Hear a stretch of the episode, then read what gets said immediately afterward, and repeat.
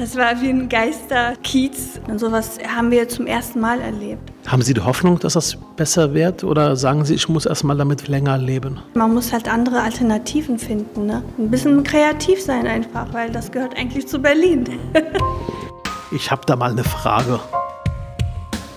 Mein Name ist Reit Saleh und heute treffe ich Asir Kara. Was machen Sie genau? Ähm, ich habe eine Boutique mit meiner Schwester zusammen. Also bin Modedesignerin und äh, meine Schwester Schneiderin. Und wir stellen unsere eigene Kleidung her. Das heißt, ein Familienbetrieb mitten in der Stadt? Genau, mitten im Kiez Kreuzberg. Wo da genau? Das ist in der Mariannstraße Nummer 8, äh, Höhe Heinrichplatz. Ich habe ja Ihren Laden besucht, war da gewesen mit einem Kumpel das ist mitten im Kiez äh, ein kleiner Laden, aber ein sehr feiner Laden. Was ist das Spezielle, das Besondere an Ihrem Laden? Äh, wir machen von A bis Z alles selbst. Der Stoff kommt quasi als Rohware. Wir erstellen unsere eigenen Schnitte und es gibt dann nur Einzelteile und nur bei uns sind die erwerblich. Das heißt, jemand, der bei Ihnen was erwirbt, weiß, es ist ein spezielles Einzelteil oder ähm, äh, besteht die Gefahr, dass man dann direkt am Heinrichplatz plötzlich jemand sieht, der genauso rumläuft? Nein, das wird auch äh, meistens individuell angepasst.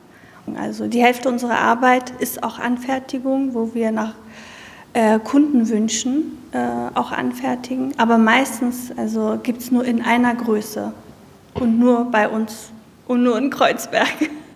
Das heißt, Sie ähm, fertigen spezielle äh, Kleidungsstücke an. Und wer sind denn Ihre Kunden? Wer kommt denn so alles zu Ihnen äh, in die Boutique? Also es ist querbeet. Also wir haben jetzt angefangen von ähm, Abiball-Mädchen, die halt für ihr Abiball was anfertigen lassen, ähm, bis hin zum Bankdirektorinnen oder auch Politikerinnen. Ähm, also eigentlich querbeet, also auch Hausfrauen, Erzieherinnen. Aber immer Frauen? Meistens Frauen. Für Männer gibt es auch. Wir fertigen an. Mhm. Und da sind auch bestimmte Kundenwünsche dann mhm. auch da. Sie sind äh, in der besten Kreuzberger Lage. Früher liefen da viele Touristen hin.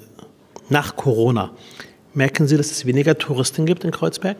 Ja, auf jeden Fall. Also es hat sich, ich sag mal, mehr als 60, 70 Prozent, also die, die, die vom Ausland kommen. Ne? Dafür sind wiederum äh, andere, also eigentlich einheimische Touristen, aber auch äh, Berliner, die Berlin so neu erkunden. Mhm. Ja. Und merken Sie, dass das bei Ihnen auch im Umsatz fehlt, äh, äh, die Touristen, oder waren Touristen nie Ihre Kunden? Ähm, doch, das macht sich schon bemerkbar. Also diese Spontankäufe ist weniger, fehlt schon an Umsatz äh, aufgrund der Touristen, aber auch dadurch, dass die Aufträge auch äh, weggegangen sind. Also viele, unsere, wir haben ja mehr Frauen und Einige haben, sind auch selbstständig, haben ihre Aufträge auch verloren. Somit müssen sie auch ähm, achten, was sie einkaufen oder wo sie was ausgeben. Wie haben Sie diese Zeit, diese ersten Wochen äh, Corona wahrgenommen? Auch die Schließungen von Geschäften.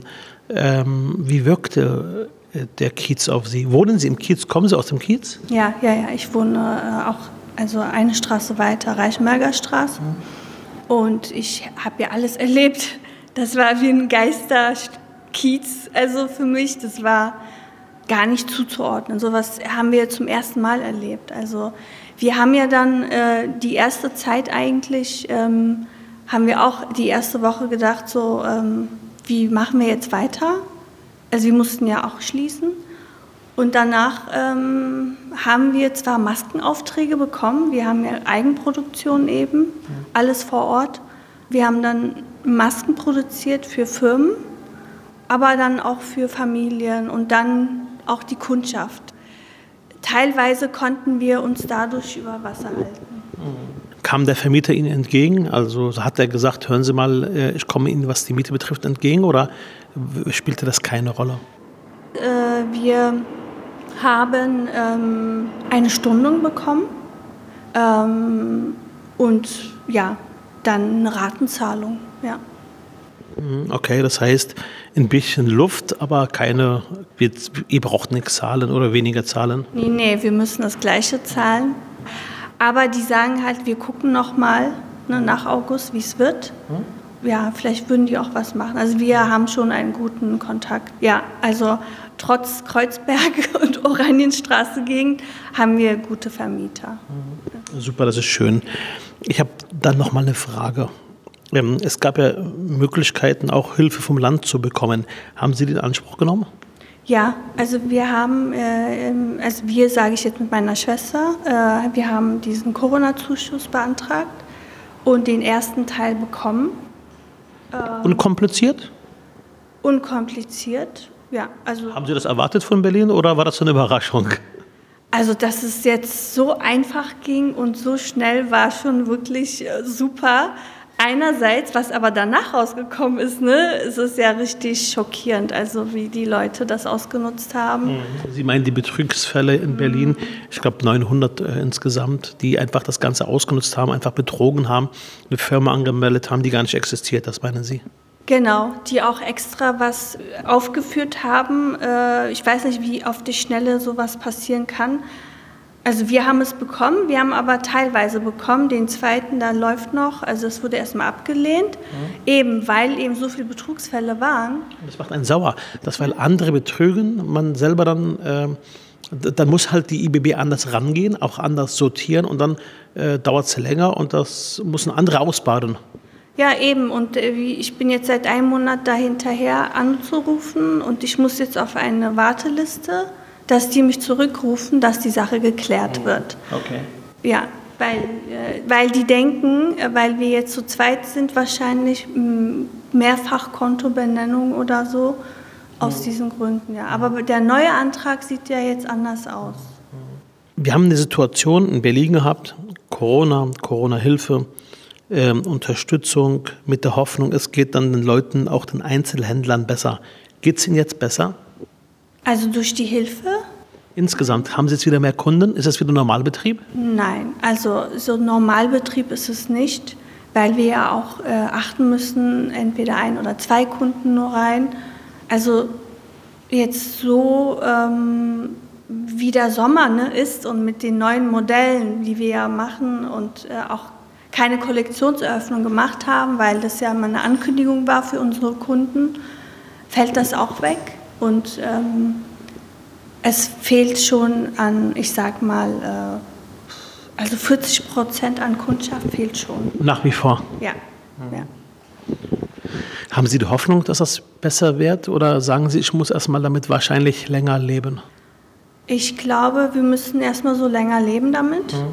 Äh, weil sie auch mehr achten müssen. Also mhm. zum Beispiel eine, Kund, eine Kundin hat, sie hat zwar nicht ihre Arbeit verloren, aber ihr Mann hat verloren und ihr Sohn musste auch, äh, obwohl er die Ausbildung beendet hat, die Firma hat äh, Konkurs gemeldet.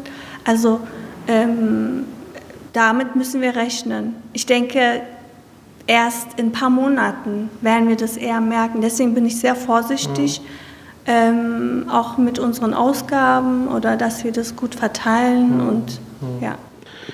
Hui, ich hoffe sehr, dass wir hoffentlich bald wieder etwas Normalität hinbekommen weil ich merke auch, ähm, dass viele Firmen mittlerweile auch sagen, die können nicht mehr. Und ich habe neulich gelesen, 50 Prozent der Unternehmerinnen und Unternehmer in Berlin haben Angst, dass das, dass das am Ende sogar ihre Existenz gefährden könnte. Ähm, Fashion Week. Äh, die Fashion Week wandert aus Berlin ab. Sie sind Fachfrau. Sie leben für die Mode. Wie schlimm ist das für Berlin? Eigentlich sehr schlimm. Eigentlich sehr schlimm? Ja, also weil ich finde, Berlin hat schon was hinter sich mit Mode. Und äh, eigentlich schon ne, im Zweiten Weltkrieg, äh, da musste sie sich auch wieder aufbauen. Ähm, vor dem Krieg war ja Berlin Modemetropole. Und äh, jetzt, wenn, das, wenn Berlin Fashion Week abwandert und die Touristen auch deswegen nicht kommen und auch die ganzen Messen nicht stattfinden, also ähm, das wird schon ein Schlag sein, für, weil der Aufbau, also ich weiß, seit meinem Studium eigentlich ist ja Berlin auch im Kommen äh, im Bereich Mode Und es hat sich sehr mit Bread and Butter, hat es ja auch angefangen, sehr gut. Damals unter Wovereit. Ja, genau. Da hat damals quasi gesagt, wir brauchen Schwung in dieser Stadt. Und dann hat er Bread and Butter geholt. War, war glaube ich, so, ja. Ja, also, ähm, also das war halt wirklich Erfolg. Aber, ähm, also obwohl wir jetzt keine Messen mitmachen, aber diese ganze Modelandschaft in Berlin und die Designer, also werden schon dadurch, denke ich, ähm, auch Einbußen haben. Mhm. Auch die ganzen Hotels, Hotellerie, Gastronomie, genau. Taxigewerbe. Ärgert Sie das, wenn man das Gefühl hat, Berlin lässt die Fashion Week ziehen? Ja, also auf jeden Fall. Also ähm, eigentlich darf, darf es nicht sein. Man muss halt andere Alternativen finden. Ne?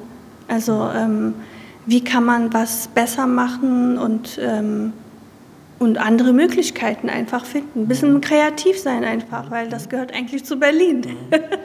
ja, aber zu Berlin gehören ja auch die Touristen und Sie wohnen in einem Kiez, wo es doch den einen oder anderen gibt, der kritisiert hat, es gäbe zu viele Touristen in der Stadt. Ähm, fanden Sie, es waren zu viele Touristen? Äh, ja, also ich bin ja für Touristen, aber auch nicht für zu viel Touristen. Also, und was für Touristen? Die Rollkoffertouristen? Zum Beispiel, ja, die für ein paar Tage kommen und ähm, weil Berlin ist ja billig, äh, denken die, und gerade in Kreuzberg gerade Cottbusser Tor, Schlesisches Tor, Görlitzer Bahnhofgegend mit Touristen, die verweilen, aber we weniger kulturelles. Ja, aber wenn ich jetzt mich an meine Jugend erinnere, dann kam das vor, dass ich mit ein paar Kumpels äh, gerade rund um die Abi-Zeit oder dann, dann nach dem Abitur dann gerne mal in Barcelona war oder gerne auch mal eine Reise gemacht habe nach Nizza. Ist das so schlimm? Nein, finde ich nicht schlimm. Die sollen ja kommen. Es ist ja schön. Äh, also es ist ja seit 15, 20 Jahren in Kreuzberg auch so, in Berlin, Kreuzberg, habe ich jetzt, jetzt mehr erlebt, weil ich dort mehr bin, dass sie wirklich diese Internationalität, ne, also Englisch. Die kommen ja auch wegen der Clubs, die kommen ja auch wegen der Szene. Genau, ja, wegen der bunten Vielfalt einfach. Und ich bin ja schon dafür, aber wenn Berlin Touristen möchte, dann muss es auch dafür gerade stehen. Mhm. Also wirklich auch zum Beispiel die BSR, ja, öfters rausfahren lassen. Ich habe schon einige Gespräche gehabt mit Ordnungsamt, andere haben auch angerufen. Äh, es hat sich schon ein bisschen getan, aber trotzdem, nach oder wirklich Freitag, Samstag muss einfach nochmal die BSR nochmal rausrücken oder so, weil es leben ja Familien. Es gibt Kindergärten, die Kinder können ja nicht über Flaschenscherben laufen und ähm, das heißt, können wir uns darauf einigen, Touristen, aber auch Ordnung? Auf jeden Fall. Ja, dass die Bevölkerung dadurch nicht ihre Stadt unlebenswert erlebt. Aber geben Sie es zu, Sie vermissen ein bisschen schon das schnelle, das schrille Kreuzberg jetzt, wo es so ruhig geworden ist, oder nicht? Irgendwie schon, ja, wenn es warm wird. Und ähm, einerseits schon, andererseits ist die Ruhe auch mal gut. Wie lange schon Kreuzbergerin? Gebürtig. Das heißt, Sie sind quasi eine Ureinwohnerin Kreuzbergs. Genau, auf jeden Fall. Und die ganzen ähm, Menschen, die in den letzten Jahren hingezogen sind, gehören jetzt genauso dazu. Ja. Natürlich. Haben Sie den Wandel Kreuzbergs auch etwas mit einem Tränenauge begleitet? Ich hatte neulich eine Situation, da war ich ähm, in Kreuzberg an dem Platz, wo, äh, wo, wo das Café ist die Rote Hafe früher war, äh, gegenüber Heinrichplatz. Genau, es ist eine Café und hatte dort ein Gespräch geführt äh, mit einem Anwohner und war da vor Ort. Und dann habe ich nach oben geblickt und sah eine Frau. Man hat ihr gemerkt, sie, sie oder ihr Mann waren erste Generation Gastarbeiter. Sie blickte raus aus dem Fenster und beobachtete diese Änderungen in Kreuzberg. Sie war von den Klamotten so angezogen wie man so ein bisschen auch die erste Gastarbeitergeneration äh, vielleicht im Blick hat. Und ich habe den ein bisschen beobachtet und dachte, wie nimmt sie wohl die Änderungen in ihrer Heimat wahr? Also quasi in Kreuzberg. Das, wo sie von Anfang an da war, in einer Zeit, wo niemand in Kreuzberg wohnen wollte, muss man ja fairnesshalber sagen. Ja. Ähm, sie haben wahrscheinlich auch gemerkt, die Phase, wo Menschen wegziehen mussten. Ja, also ähm, es sind auch wirklich ähm, viele weggezogen. es ist schon der Wandel, ähm, wo man schon äh, fast ähm, gedrängt wird, auch durch die Mieten natürlich, ne? Mieterhöhungen und ähm, ja, durch die ganzen Erneuerungen, glaube ich auch, weil wir erleben, wir, kennen Kreuzberg anders. Also früher auch mit der Mauer, wir waren ja genau an der Mauer. Und äh, dann zehn Jahre nach Maueröffnung äh, hat es ja so ein bisschen angefangen und so dieser Wandel, aber wir sind ja mit dem Wandel auch mitgegangen, das ist es ja. Also äh, wir waren froh, dass sich das so ein bisschen auch mehr Touristen und durchmischt hat. Also ich war wirklich froh, dass mehr also aus England oder Spanien irgendwie, ja. Okay, vielen Dank für dieses wirklich spannende Gespräch. Ähm, ich hatte halt das Beispiel gerade mit der Dame am Fenster gebracht, weil mich das schon bewegt hatte, weil ich bin ja auch als Gastarbeiterkind hierher gekommen. Meine Eltern kamen ja als Gastarbeiter nach Berlin. Äh, und ich kannte Kreuzberg nicht gut, ich kannte halt Neukölln gut, weil mein Onkel dort gelebt hatte in Neukölln und auch diesen ganzen Wandel des Kiezes miterlebt hat. Also sehr spannend. Also die Frage ist halt Biografien, welche Spuren hinterlässt ein Kiez? Und ich wünsche mir schon, dass man diese Gastarbeitergeneration auch die Spuren dieser Menschen, die hier gelebt haben, bewahrt und nicht sagt, dass die nie da waren, sondern tatsächlich auch diese Spuren bewahrt. Das ist sehr, sehr wichtig, weil letztendlich waren es die, die hier aufgebaut haben. Mhm. Also das darf man nicht vergessen, das muss man immer wieder unterstreichen weil ähm, es, sie müssen auch hier fair behandelt werden, diese Menschen. Mhm, vielen Dank. Zum Schluss gibt es eine schnelle Runde. Ich stelle zwei Begriffe in den Raum und Sie suchen sich einen Begriff aus. Wollen wir das probieren? Ja. Rock oder Hose? Rock. Das heißt, Sie sind kein Merkel-Fan? Na, doch. Okay. Döner oder Erdbeerkuchen?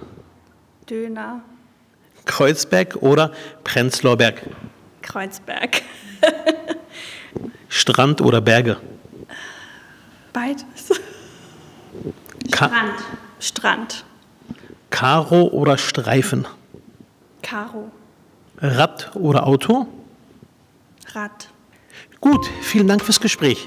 Danke, Ihnen auch. Alles Gute.